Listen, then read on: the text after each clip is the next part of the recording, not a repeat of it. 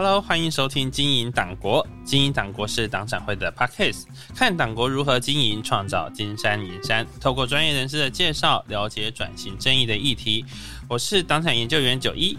我是党产研究员九二。今天经营党国很荣幸的邀请了港都认识网的 Kiwi，还有文史工作者阿琴来到经营党国的现场。两位简单自我介绍一下吗？Kiwi 先来。嗨，大家好，我是 Kiwi。我在高雄有一个在地的导览品牌，叫做港都认识王。我不是港都认识王本人，港都认识王是一个品牌，它专门带大家借由深入导览的方式认识高雄。这两年呢，也也因为党产会的邀请，所以我们借由走读的方式来认识高雄的不当党产。跟我一起合作的就是我旁边的阿琴。大家好，我是阿晴，我也是来自打狗高雄的南国子弟。对，现在来到台北都会觉得温度低了几度了，这样。最近真的蛮冷，但今天天气已经算很好了，有太阳，今天有太阳，真的。其实我觉得港都认识完哈，就是我自己觉得是一个很有意义的团体。听众们可能不知道哈，就是小编九一是高雄人。但是因为就是在高雄念完高中以后就离开这个地方了，然后这几年的高雄发生非常多巨大的变动，什么高雄流行音乐中心，它叫这个名字吗？啊，对对，然后什么什么呃大港桥，什么逍遥园，逍遥园，就是很多很多的地方被盖起来了，重新认识了。但是我以前朋友问我说，哎，你是高雄人，你高雄要去哪里玩？高雄有什么好玩的？高雄有什么美食？我就会直接宕机。然后他们就说，呃，那我们去西子湾啊，可以去吃海之滨。然后想说，哦。在谁吃得完？我完全无法想象。每一次我在介绍高雄的时候，我都会挑一些旧高雄县的，好像是啊，你可以去冈山吃羊肉炉，岐山去甲县，就是在旧的这个高雄市区的地方，我基本上算是非常的不熟。可是我又是在这边生长的，所以上次我和九二去了高雄，参加港都认识网介绍高雄的不当党产的活动的时候呢，我就发现说，哎，其实高雄有很多有趣的，不管是店家也好，不管是美食。也好，高雄的历历史也好，都非常的让人感到震惊。那在 在那个时候，我认识到高雄会觉得说，哦，这个地方有很多的酒吧，哦，这个地方有很多的舞厅，这个地方会有人来跟我搭讪。那个地方叫做河北路，但但是在我的心中都是很陌生、很模糊的。所以，我们今天需要透过港都认识王汉透过阿晴，让我们认识高雄这个地方的发展，认识盐城这个地方的发展。更重要的是，认识这个地方到底有哪些不当党产。好，我刚刚。我们呵呵的笑了一下。事先在聊天的时候，我才知道原来九一这一次去出生高雄，但是你今年参加党产，你才踏入博二高流，第一次看到大港桥。没错，第一次看到大港桥。对啊，这几年的改变非常巨大哈。然后那也跟大家说一下，就是呃，高雄港其实是一个全台湾第一大港嘛。然后它从呃，日本一九零八年开始主港，然后现在已经百年多的历史了。那可是高雄人其实对高雄港超级陌生哈。然后，但我想请秦桧来讲一下，因为我们曾经经历过三十八年的戒严，那时候港式完全分离了，高雄人其实很难看到高雄港。什么叫港式分离？这听起来跟港式饮茶有关系吗？完全没有关系，没有关系，完全没有关系。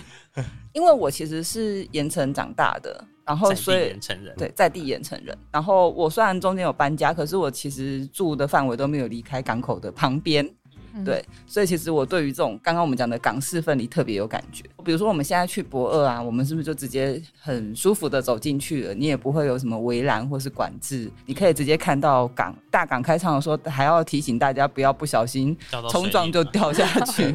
对，真的有发生过很危险的状况。这样，我以前小时候很小很小的时候，我是看不到港口的，因为。我们的街区跟港口中间会有一道很高的围墙，围墙是有改良的哦。我记得很小的时候，说那个围墙是不透的。你说就是砖墙？砖墙那种的，对。所以我顶多只能看到船大船的顶端的烟囱。哦。对，然后我看不到里面发生什么事。后期慢慢的比较稍微开放之后，他就会把围墙改的比较漂亮，比较漂亮之后，对，变铁栏杆，你可能稍微可以看到里面。可是。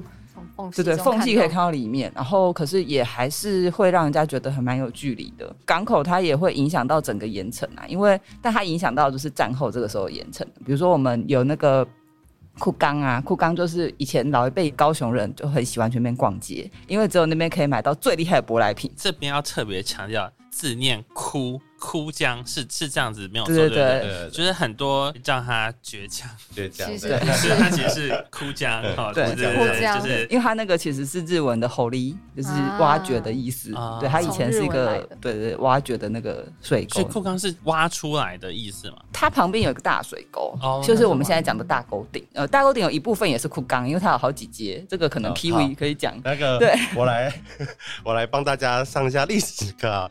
哭江它在日本统治的时候，它就有分五区，有什么町什么町，有荣町、北野町、嗯嗯呃盐城町、绝江町跟入船町，就有一个枯江町。枯江町它以前盐城大家最熟悉的河是爱河，以前也不叫爱河，它叫打狗川或者是高雄川。打狗川或对对对高雄川，然后那它有那时候的支流叫做后壁港，后来日本人在整治盐城填海造陆的时候，他就把它变成一个大牌。本来呢就绝江，呃是枯江，这个证明一下，证明一下是，证明我跟你讲，哭江高雄人都蛮困扰，你知道吗？真的，因为你讲要怎么？枯江，人家不知道你在讲哪里，尤其是那个我们后来会讲新枯江，真的不会有人知道你在讲哪里。嗯对，除非讲台语枯冈枯冈。对，所以呃我们都宁可讲台语，哦因为讲台语就没有问题。对对哦，然后枯江商场它本来就有聚落，但是后来呢，那一条大排水沟。国民政府时期，太多太多的人涌进盐城，想要做生意了，所以他就干脆把那条大牌上面加个盖子，然后哦你是说，因为大家想要去那边做生意，嗯所以旁边长了太多的摊贩出来，就把那个排水沟盖起来了。它总共有七段，它就是分区盖起来。然后，呃，那时候第一个有很多的摊贩这边聚集，第二个是因为摊贩太多了，逛街的人很多，偶尔听掉下去到就是有人逛街逛逛就被推下去了，对。太危险了。对对对，所以后来他就决定就是把它盖起来，然后上面就变成店家了。所以你在盐城呢，辨认出大沟顶最好的方式是旁边的房子其实都已经盖到两层楼、三层楼，但是它大概是只有一层楼、一层楼半这样的街屋的形式。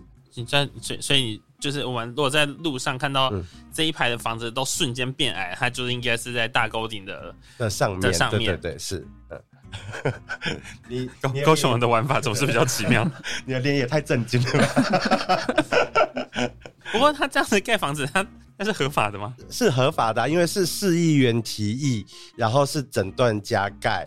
这边的店家还蛮妙，没有地下权，然后呃你说，没有土地权吗？对对对对，哦他没有土地权，但是、那个他只有建物，他没有土地。对对对对对，因为他没有地基，所以他也只能盖一层盖不高对，盖不高，因为盖高盖高它就就就可能就会塌陷下去了房，这样。房子就不保了。对对对，是好，蛮特殊的景观。嗯我我我记得我们那个时候去走大沟顶的时候，有看到一个有趣的小店。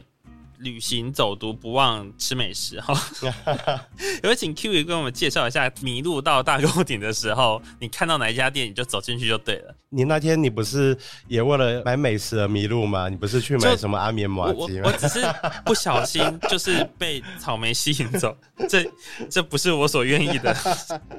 好，呃，大沟顶其实它是一个很特殊的商场的形式，它完全是盖在大水沟河道上面。大家问我说，呃商场在卖什么样的东西呢？我会说，食衣住行、生老病死都有在卖哦。底端的时候，比如说新华商场或者是七贤商场，你会看到很多的老人嫁妆、兄弟百货地方。可是最开始的时候，还有枯江商场的二街跟三街，它是卖当时候最时髦的舶来品。当然，你说的到高雄，高雄有很多的小吃，可是我会跟大家说，呃，有什么样的小吃文化吗？高雄的小吃文化，高雄高雄没有什么小吃。对你答对了哈。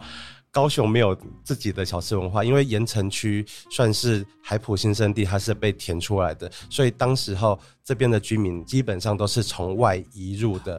所以没有所谓的盐城区的原生原住民。原则上来讲，其实还是有非常应该说早期是有聚落在那里，但是那个聚落的人口不多。嗯，对，那我们现在看到这些整个世界啊，那其实都是那个主港之后，他们填海造陆，然后做了世界的规划，然后非常多的外来的移民进来，然后日本人也在这里，就是日治时期的时候，然后发展起来。那战后日本人离开了之后，又有更多的移民再进来，就去补补了这个洞。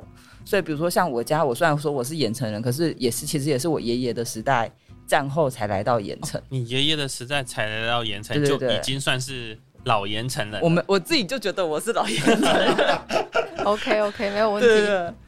嗯，所以跟可能像我们之前去台南的那种，就是可能已经祖上百年基业的那种，没有大部分的盐城人一定就是到了清明节，都要回去各自的地方扫墓。嗯，没哦，所错。以，清明节的时候，盐城会一片萧条。嗯。就有跟台北有点像，哦，呃，对，就盐城这边基本上都是外地的人，呃，尤其是澎湖人居多，然后台南也蛮多对，台南也很多，嘉义也有，屏东也也有。从哪里看得出来呢？我们的庙宇，我们的庙宇基本上都是从各地对，带分享过对对对，分那叫什么香分分香香。对不起，我刚是用分领，分享分享。是不是哈利波特看哈利波特看太多，对不起。好。所以呢，就是在大沟顶里，呃，里面大家常常会提到的，比如说一件很有名的石木鱼，它也是没有名字的，大家会叫它大沟顶石木鱼。哎，石木鱼是哪里的人喜欢吃的呢？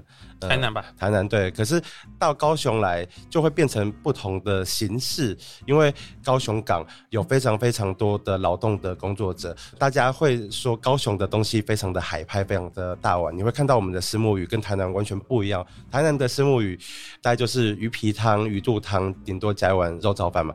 高雄的是会把鱼皮、鱼肚切块之后，再裹鱼浆下去煮，所以你的鱼皮跟鱼肚会比平常的厚三倍。但你你这样是是鱼皮鱼肚切块之切块之后后裹鱼浆再再去煮，裹再下去煮，对，然后再捞起就有点像 Genna 那种，对对对，什么东西？很好吃。我跟你讲，台北的朋友到高雄，我都带他们去吃那间。为什么上次没有带我去吃？然后他们后来就会自己去，对。对他只开早上，你大概到中午十二点一点去就不见得有东西吃，所以这是高雄人的早高雄餐吗？人的早餐，早餐，对，哦。还是还是盐城人的早餐。盐城盐城人的早餐。对对对对，是，而且这是真的盐城人会去吃的盐城早餐，不是那种观光客口中的台南人早餐，台南人在地人都不吃的那种。这个呃，虱目鱼，这是什么什么汤？它算什么？虱目鱼汤吗？我们我们家自己都叫它短口米粉，可是我不知道是不是大家都这么叫，因为它的米粉是比较粗的那种米粉。就是呃，我刚刚我没说完，就是呃，鱼皮切块，鱼肚切块。裹上鱼浆去煮完之后，它下面会放粗米粉，然后再把这些料放上去，所以它的一碗是一大碗公，然后是大家吃完会撑着饱的那种。如果听众现在有办法看到我的眼神，刚刚看我看到 Kiwi 他比的那个样子，他的那个碗工，应该就是你去那个什么什么家什么丝什么鸭的那种店，你就会看到那种特大盛的那种碗。应该一碗吃下去，午餐应该也不用了。哦，对，他就是早午餐吃下去。不行，嗯这个开场实在太痛苦。我们还是要回到党产然后 我们我们那天去高雄的时候，这个认识这个党产旅行的起点就是高雄市的电影馆。高雄市电影馆在二河旁边。我们那一天的天气非常的好，看着高雄市电影馆呢，就觉得这个造型啊非常的奇妙。可不可以请两位跟听众们简单的介绍一下哦？就是高雄市电影馆听起来很正常啊，它跟不当党产又有什么关系？OK，我们请阿琴来分享一下这个东西呢，应该在高雄各地或者是全台都可以看得到，尤其 A 是高雄才有这样的独特的造型独特的造型嘛。好，我们先讲，其实我们现在看它是电影馆，嗯那早一点大家对它的记忆可能是呃国乐团的排练场，嗯，然后但是更早之前一定会有一段早前的盐城人对他的记忆是他曾经是民众服务社，哦，什么的民众服务社？其实民众服务社应该不是，就是应该是到处都会有，然后市区可能还比较少见，然后如果你到了那种乡镇的话，应该是到处都会有，它是一个神秘的组织。嗯对，单纯听民众服务社的话，可能想象中它就是一个帮民众做服务的地方，有点像。类似什么什么行善团的那种感觉。对，或者是大家可能会幻想说，会不会是呃顾顾小孩？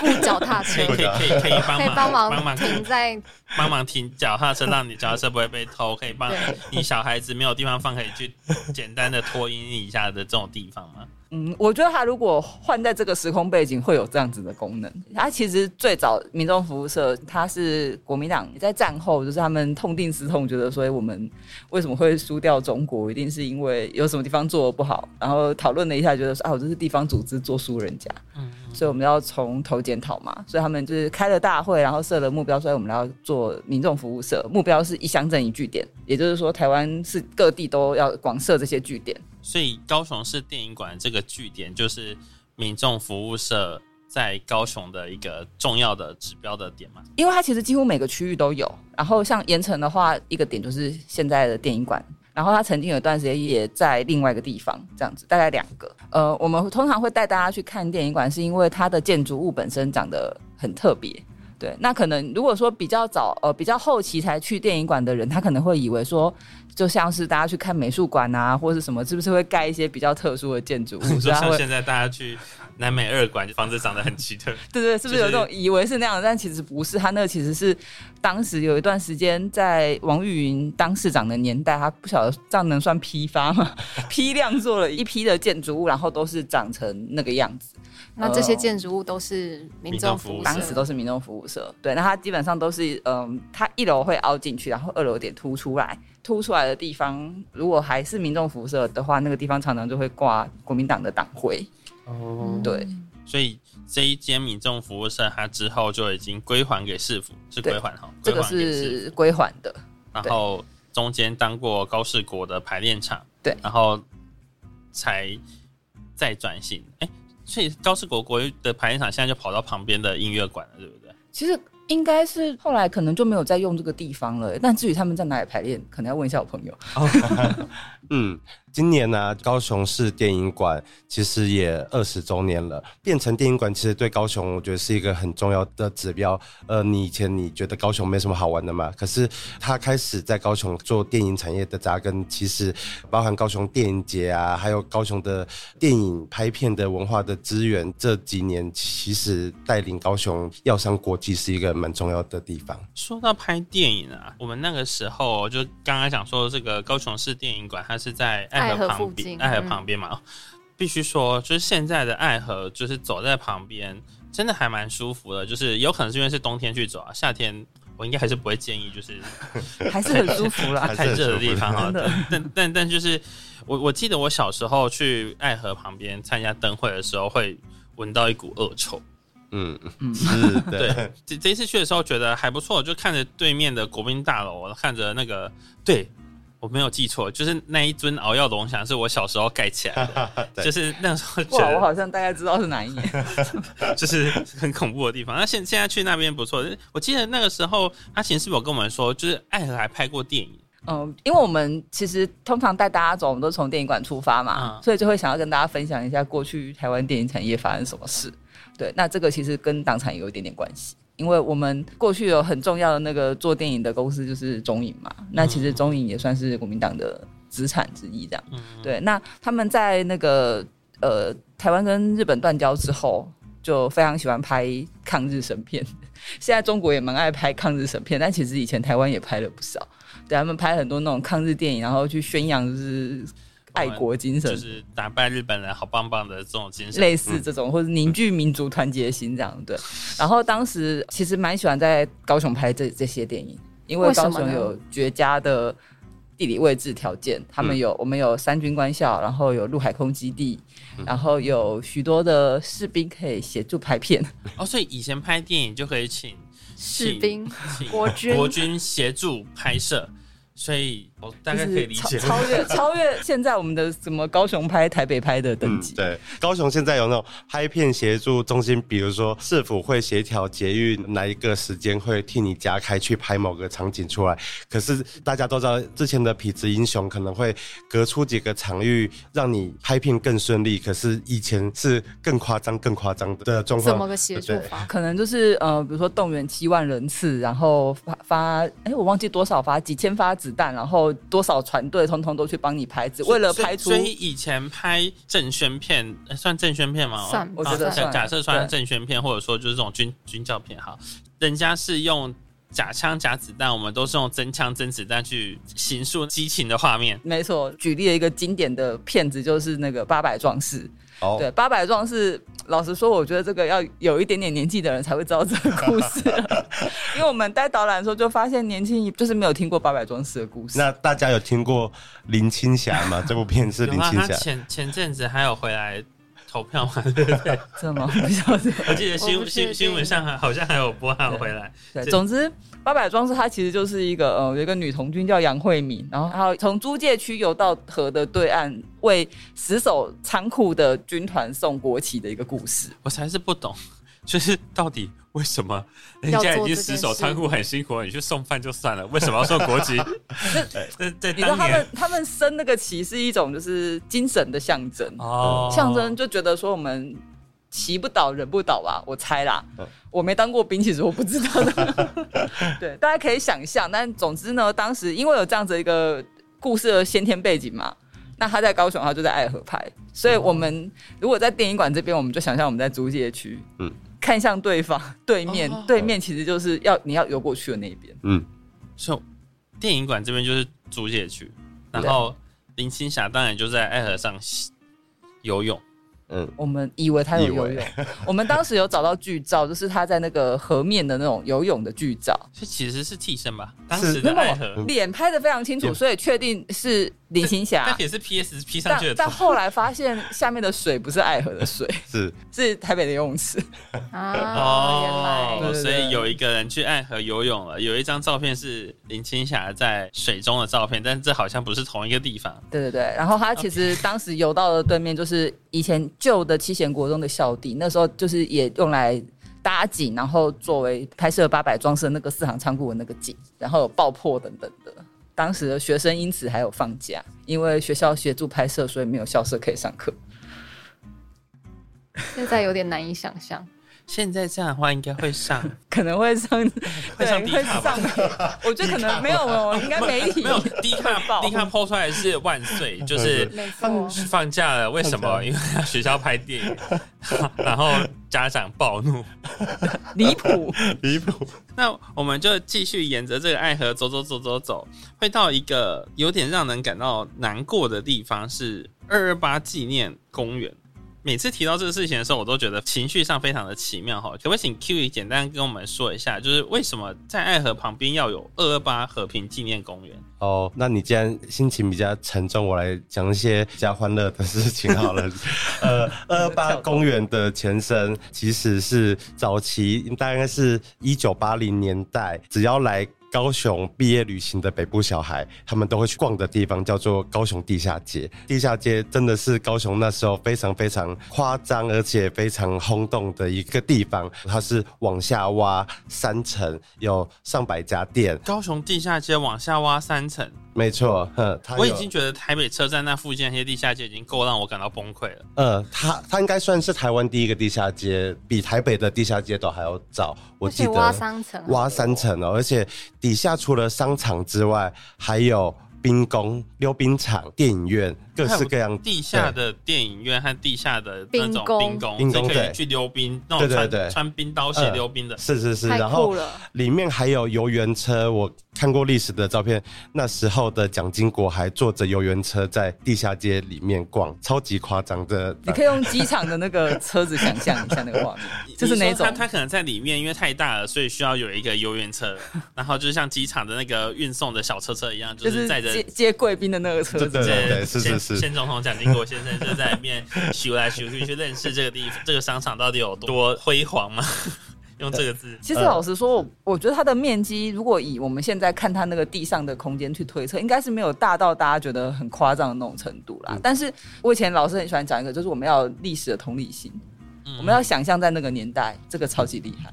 诶是啊，就是我记得现现在新窟江那边有一间百货公司，不是叫大大同大桶，嗯，它是不是就是我我记得它在更之前烧掉了嘛？对但那个时候也是被说是一个非常厉害的百货公司。但等到之后我去看的时候，觉得说，嗯，这地方有什么厉害的？就是哎、他那时候应该是东南亚最大的百货公司，我记得，而且它有一个很酷的东西，叫做透明的电梯。坐电梯是透明的，你可以遥望整个高雄市。遥望整个高雄市。对对对，是哦，所以在那个时候，高雄的百货业，高雄的地下街，地下街是领先全台的。哦，这个呃，没没有到领先全台啦，但是算是蛮厉害的。其实我觉得蛮有趣的，就是从以前到现在啊，百货公司的卖点都是，比如说最早期以基金百货，或是像那个呃台南林百货也是嘛，他们就是有电梯就是卖点的。哦，对，然后等到大兴的时候有手扶梯就是卖点，所以他们的那个电梯小姐是站在手扶梯旁边欢迎光临，然后你就坐上去。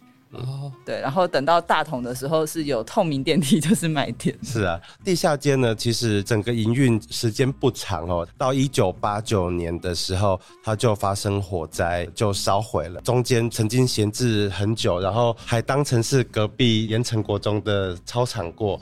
嗯，然后才变成是我们的二二八纪念公园。那会变成二二八纪念公园的原因，是因为它对面就是我们现在的高雄市历史博物馆。以前是高雄市政府，那时候在二二八事件的时候发生了大规模的人权侵害活动的事件啦，就是称它叫做三六屠杀。我想请秦桧来分享一下。对，其实这是一个每次讲都觉得有点小沉重的故事。嗯，对，然后。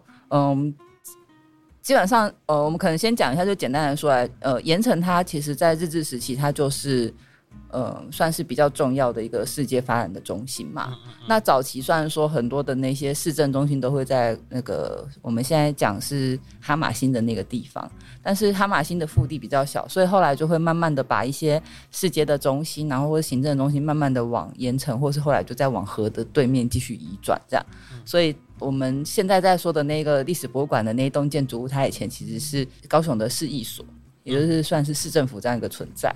对，那它战后也继续被沿用当成市政府。对，那我们可以想象一下那个背景哦，就是当二二八事件发生之后，其实民间会有一些力量，就是包含我们讲的传统的那个地方乡绅阶级啊等等的，或者是当时其实也是有政界的人士，或是市民的民意代表。那时候也是有议员的，他们就是会在市政府的地方聚集讨论，说我们接下来要怎么办。那世界开始混乱之后，是不是我们这些不管是算是政府的力量也好，或者是说民间有利人士的这些力量也好，是不是能够发挥一些什么样的角色？这样子，对，所以当时他们在那边讨论，然后也推派了代表，然后到旁边寿山上去找军方谈判，希望能够讨论说是不是要怎么样来局势稳定，然后也让民众的诉求可以达成的可能性。这样子，基本上军方那边并没有想要谈判。就是直接把人扣押之后，后来他们就派了三路军队从山上下来。对，那其中一路军队就是直接往雄中去了，因为当时雄中其实也是一个比较重要的那个二二八事件之后的一个点。然后另外两路军队就是直接到了市政府这边。对，那他们其实是以直接镇压为概念过来的。所以当时围围在高雄市政府前面的这些人，他们其实目的上也不是要来推翻政府，他们只是希望。找到一个沟通解决的方法，但是因为他们的行动看起来是包围了市政府。其实这些人都可以进出市政府，他本来就是可以进出市。对啊，因为拍上山的代表里面也有当时的市长啊、议长等等的。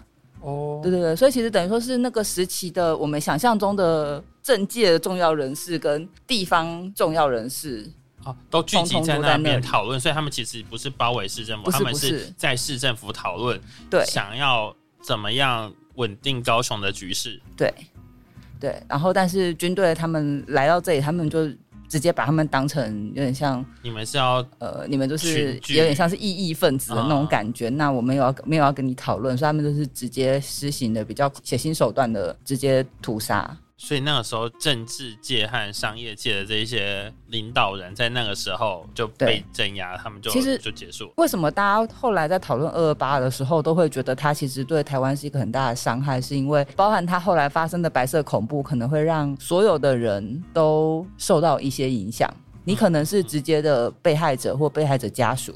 你也可能，虽然你不是直接的受害者，但是因为你经历过那样的事件，或者家里有人经历那样的事件，所以导致你后来很漫长的岁月，你对政治不敢发声，然后对于社会的关怀是比较降到最，就是会觉有种觉得说啊，不要理政治很危险，或者是政治脏脏不要碰。对对对，那这个是一部分。那另外还有一部分就是，其实，在二二八事件跟后面的所谓的清乡等等的这些行动当中，其实台湾在从日治时期累积下来的一整群的知识分子，很多都遭到屠杀，等于说你一个社会里面最中间，然后可以去人才出现对断的人才就出现了断层，所以那其实是对整个台湾的发展是一个很大的伤害。盐城为什么那个时候会有这么多的人，就是因为我们前面有讲嘛，日治时期的时候，盐城就是一个发展的很繁荣的地方了，它可能聚集了当时高雄比较多的政商界地方的有利人士，然后这些人也有可能是受过比较多的日本的高等教育或是比较好的社会背景的一些人。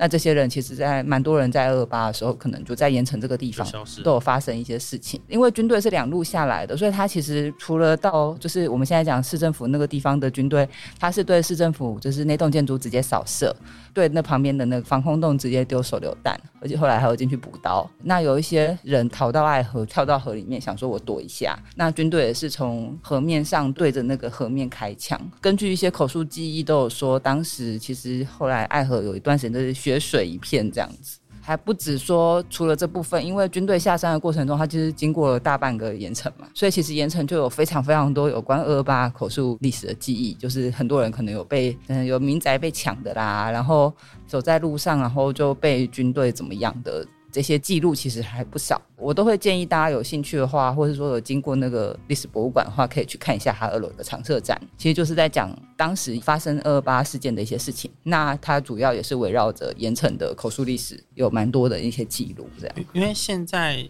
提到高雄，会想到大港开唱、高流的这些地方，都觉得说好像那个水上就是小海豹。小海小海豹很可爱，嗯。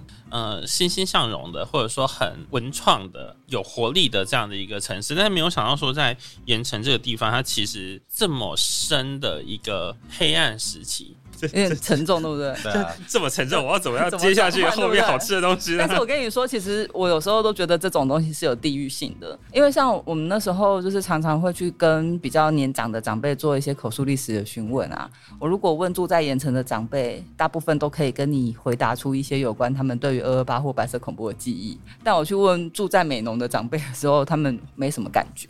哦，对，所以这是因为是在盐城，它就是事发地点啊，应该怎么说？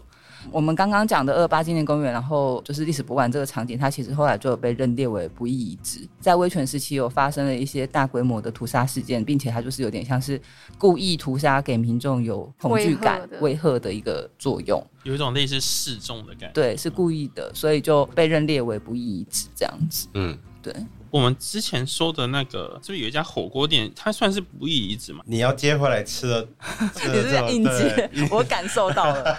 没有，好没有。即使是发生二二八，他们也是要吃东西，所以我们才会讲到这间火锅店。维持在二八太久，对我没有办法继续主持下去。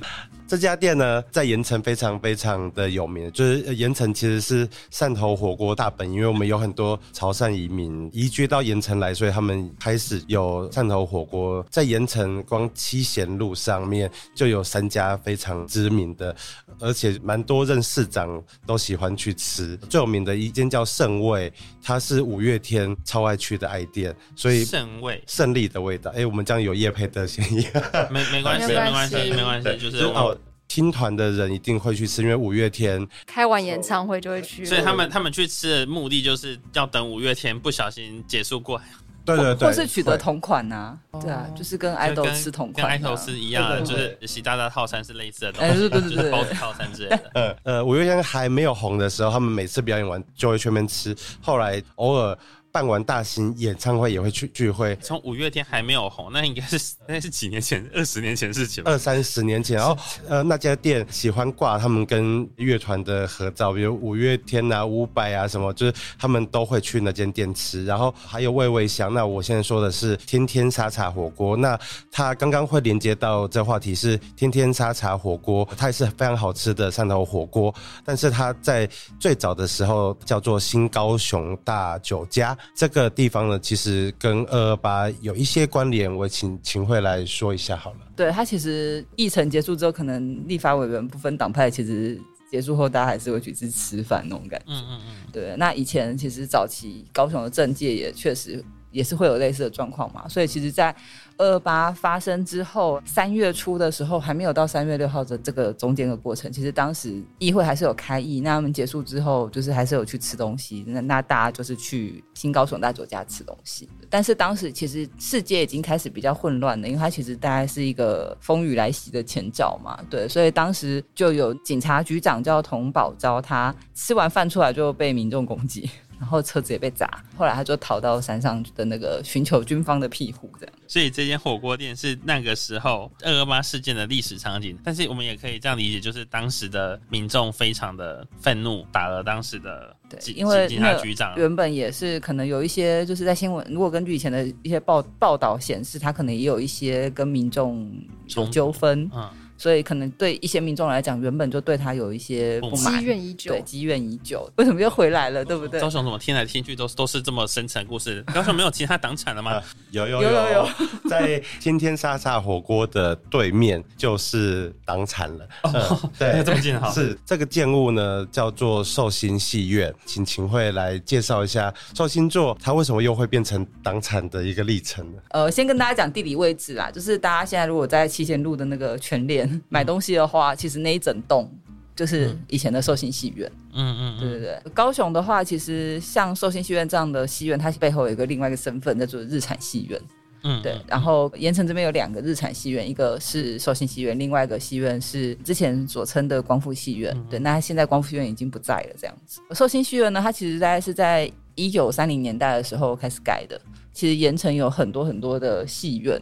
对，因为它其实就是那么繁荣的一个地方，然后以前的没有那么多抖音可以看，完全没有。对。我记得好像有很多戏院的，对对对，所以寿星也是其中一个。寿星是其中一个，但寿星它比较特别的是，它是比较以呃所谓的本岛人取向的，他希望比较偏向给台湾人看的。对对对，因为当时我们在讲，虽然说戏院或者剧院，它当然不是只有放电影啊，它可能还会有一些演戏的功能，有点像我们现在那种文化中心的那种功能。对对对，所以。当时的寿星戏院，它比较是本岛人取向的一个戏院，这样。但是他在盖的时候，他可能就是是由日本人多木荣二跟岩城座这边有合作，所以他其实一开始的那个资产就是有点像是台日合资的状态。可是台日合资，那这样子的话，它不是还有台湾人的资产吗？他怎么？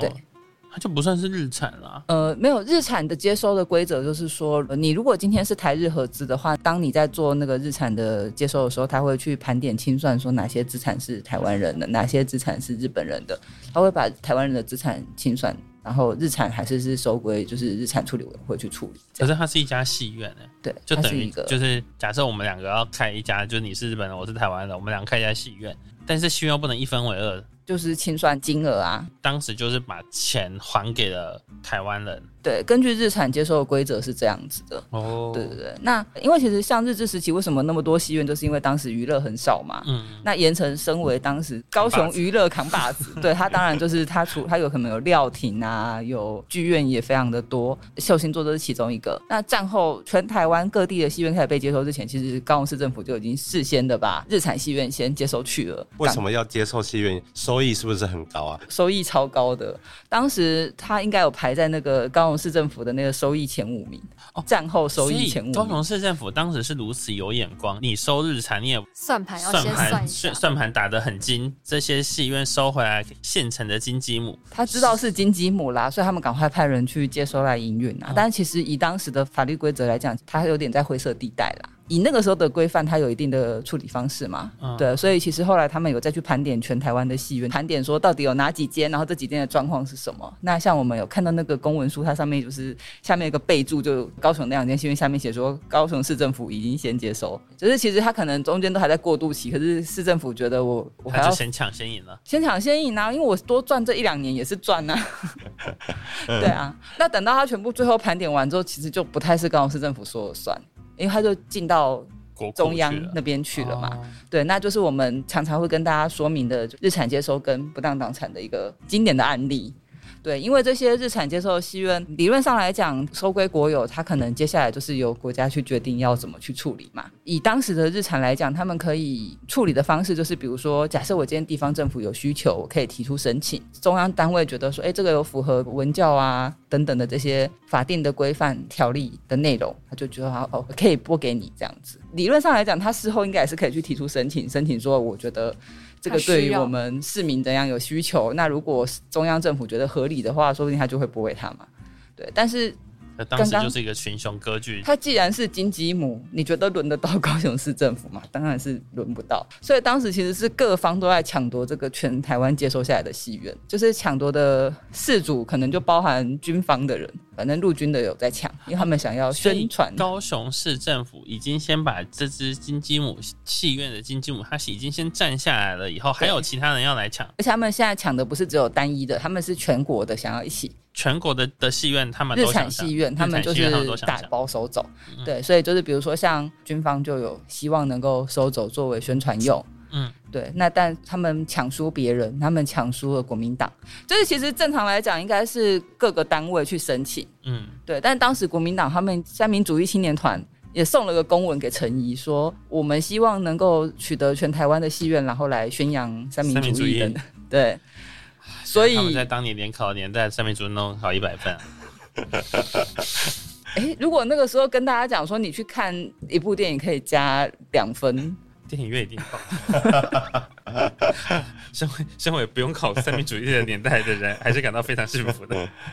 对，那总而言之呢，其实就是总而言之，这些戏院到最后就被国民党接收去了，就变成日产。对，但是呃。如果说回到当对，呃，就是日产就变成当时呃就变成党产，对。但如果我们回到整个规范来讲，其实这个不是一个合理的一个移转状态嘛，因为基本上它既然是国家的东西，它理论上应该是要给国家，而不会到一个党的手上。我们刚刚走了很久嘛，那带大家来去喝咖啡好了，好不好？可是高雄有很有特色的咖啡，嗯，要介绍给大家嘛？哦，对啊，介绍一间最老派、现役最久的咖啡店，它叫做小提咖啡。小提小提是提房的提，大小的小，嗯，然后提房的提叫小提咖啡。小提咖啡，对，小提咖啡在一个巷弄里面，在赖南街的一个巷弄里面，赖南街。Google 就一定找得到，呃，三点水。哦，濑户内海的濑，会叫濑南街，因为以前盐城最早期还没被填海造陆之前，它是晒盐的盐场，它是濑南盐场。这个咖啡呢，它就在爱南街的巷子里面，它会感觉到非常非常的老派，像到日本京都的老咖啡店，或者是台北丰大、南美这样的气氛，都是用赛风壶在煮咖啡。然后，呃，大家会称它非常有人情味的咖啡店，是因为顾客可能都跟他喝了三四十年了，大概跟台南一样，就是。看到有越多阿北在里面，就是在地人喜欢去的店。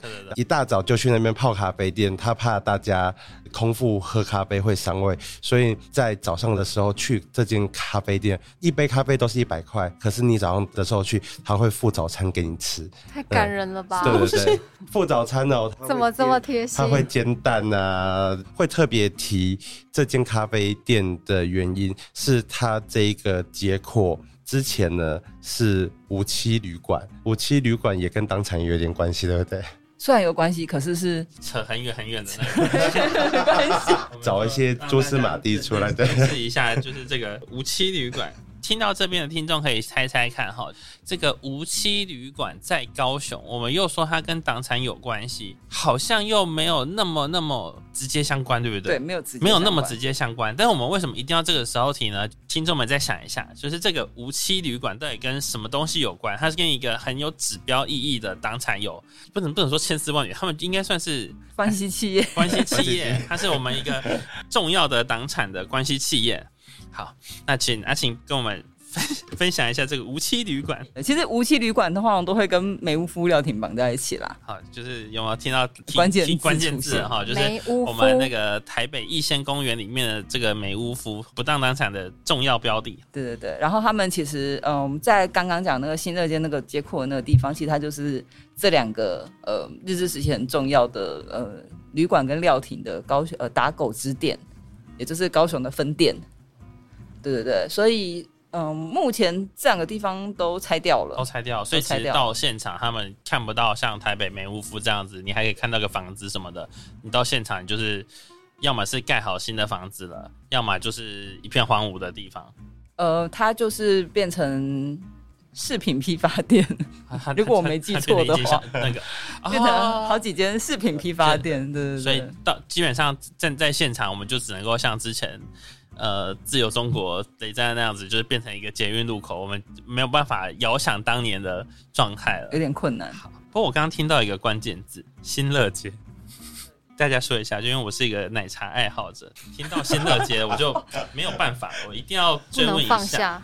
这个这三个字，每次去高雄都在脑中响起。可能碍于各种原因，它又不是一个非常为了喝一杯奶茶专程坐好几站捷运，有点怪怪的。可是今天难得有机会，请两位帮我选一家新乐街你们爱的饮料店。好凶残的问题哦。对啊，对啊，对啊。而且我觉得蛮有趣的，你知道，问我新乐街，我脑中第一个想到的东西跟你是不一样的。我想到的是 g i m a d a m 嗯，你说做金饰，对做对对对对。是银楼，是，对，银楼、啊。新乐街以前是银楼银楼街，街，嗯，老一辈的盐城人或是老盐城人讲到那边的印象都是银楼街。然后其实新乐街有一段时间，它那个地板是那种空金的吗？不是啊，是石头地板，就是想要弄成那种人行徒步区的那一种。哦。对，对，就是他们那个时候幻想要用这种方式做街区的复振，可是后来其实没有效果很好。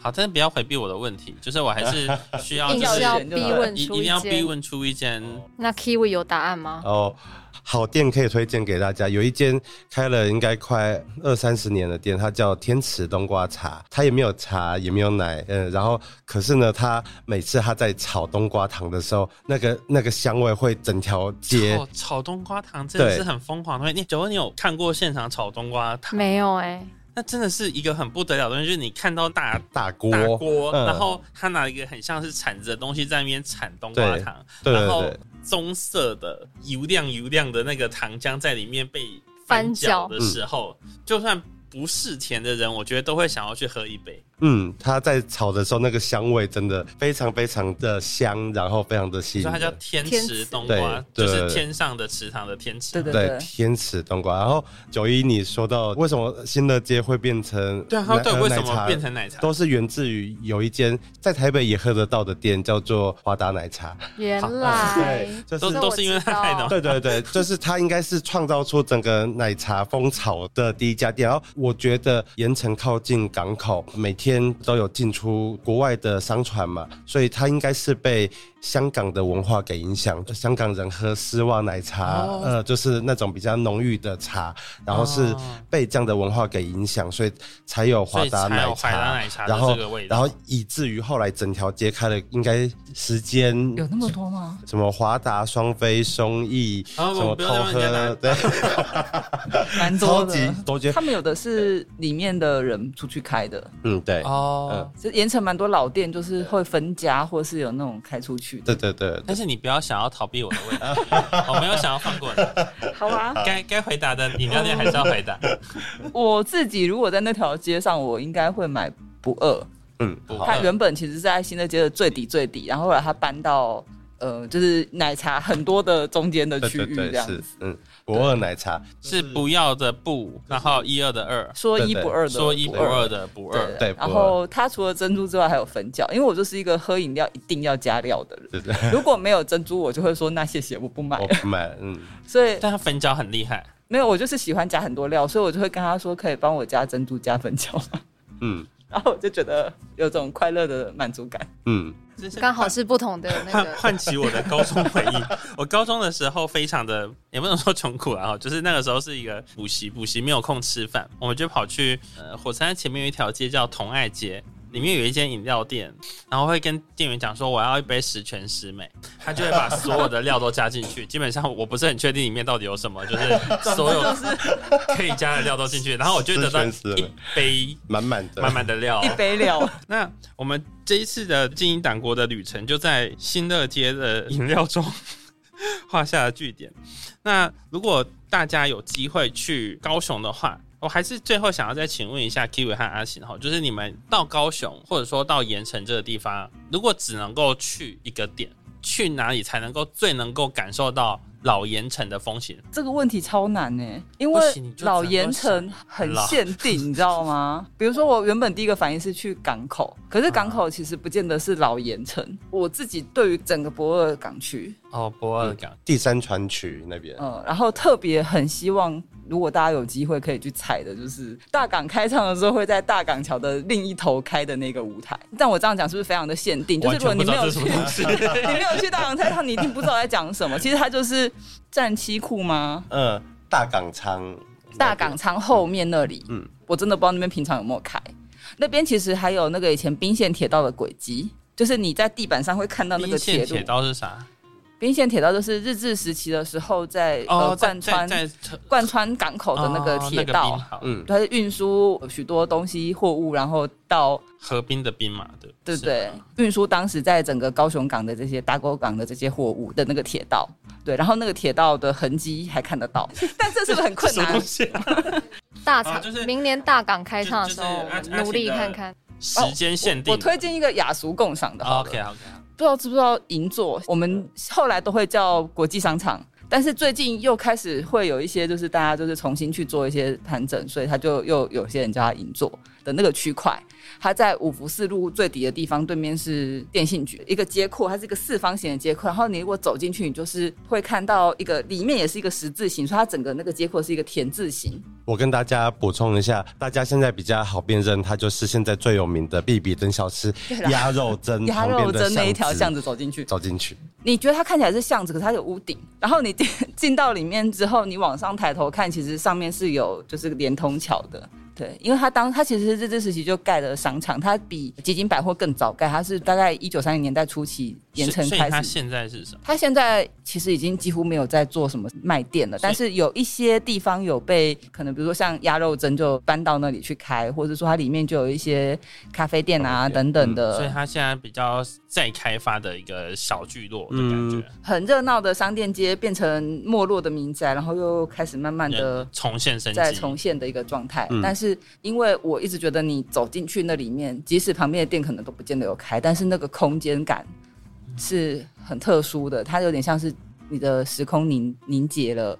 我觉得，然后我觉得，我觉得回到过去需要走进去的对地方，真的大家不要就是听听 p 开始就过。如果你不小心有机会去高雄，我觉得真的可以去走走看。在我小时候学建筑史的时候，我老师就会跟我说：“你们不要在书上看教堂的照片。”他说：“这个东西你看一百个你都不会有感觉，你就一定要走进教堂。”那一刻我就理解我老师说的，就是你要走进去，你才能够感受到。那间教堂那个时候没有在唱诗歌，没有在做礼拜，它甚至也没有什么彩绘玻璃，但你就走进去，你就会感受到一个这栋建筑给你的感觉，或者说这个场域给你的感觉。然后我觉得阿晴给的这个答案我好喜欢。那换 Q 爷，我的话呢，会推荐大家去盐城第一公有市场这个地方，我觉得它现在非常非常的有趣。它其实是一九四九年的时候的菜市场，国民政府来的时候才启用的菜市场。可是它因为那时候的工匠还是受到日本人的影响，所以它那时候盖的时候，其实就有那样子山形的屋顶啊，作为它的建筑基调这样子。他曾经见过盐城非常非常繁华的时候，以前我听里面的老摊商说，光卖猪肉的就快要有时间，全满的时候可能会有快要一百间的店家这样子。那因为那时候盐城非常非常的繁华，有很多的船舶在停靠，所以呢，都是一只猪、两只猪、三只猪的往船上去送。他经历过盐城最风华的时代，但是五年前去的时候，它只剩下五六摊店还在。现在我觉得它很有趣的是，在地方团体跟高雄市政府合作下，今年第一公有市场呢，它重新翻新了，整建完。我觉得市场是一个各个时代的堆叠，以前可能一开始的时候建得很漂亮，可是后来不同的时代为了方便叠加上去，今年终于做了全方面的整建之后呢，除了老摊位留下来，他还找了非常多的新摊位进来，尤其是里面有几间摊位，我觉得超级好吃的。比如说有一间叫空腹虫大酒家，大酒家你听起来就是哇可以喝酒喝酒呃做了，其实它就是一个市场的一个摊位，可是它用的食材很特别，它就是用盐城老店的食材，比如说老馒头店、老鱼铺的鱼浆，它来做二创的 tapas 下酒菜之类的。所以整个市场呢，我觉得有老的店铺，有历史的纹理，旧的建筑被恢复了，又有新的店家进驻，我觉得它可以看到盐城百年一个很特别的光景在。嗯，我没有想到得到的盐城跟我市场这个答案，就是 这这答案是超脱我的预期。但是听到盐城跟我市场，我刚刚一瞬间就想起了一个，一定要再去一下这间店。它这间店叫做楼记馒头。哦，对，了解对，馒头，他是一个老先生，他开的夫妻夫妻，开的一个馒头店。那这个老先生呢，他被推荐他应该要好吃，可是这老先生他很厉害，他会剪纸。哦对，他的剪纸非常的独树一格，非常的有创意。他甚至之前还有人帮他在市场里面弄一个小空间，让他在里面做展览。就是你可以去逛菜市场买馒头，买馒头的时候，你还可以欣赏到艺术品，旁边还可以逛展览。我觉得这太厉害了真的不是一个搬的地方可以做得到的事情哈。好，今天非常感谢港都认识王的 Kiwi 跟阿阿奇奇来到金鹰党国现场。那希望大家之后呢，如果有去高雄，不管说你是想要看看不当党产，或是走走爱河边，遥想当时二二八难过的历史。或是说想要认识旧时代新风华，去新乐街公有市场、银座这些地方，体会现在的高雄市。那今天非常谢谢大家，那金鹰谢谢大家党国，我们下次见，拜拜，拜拜。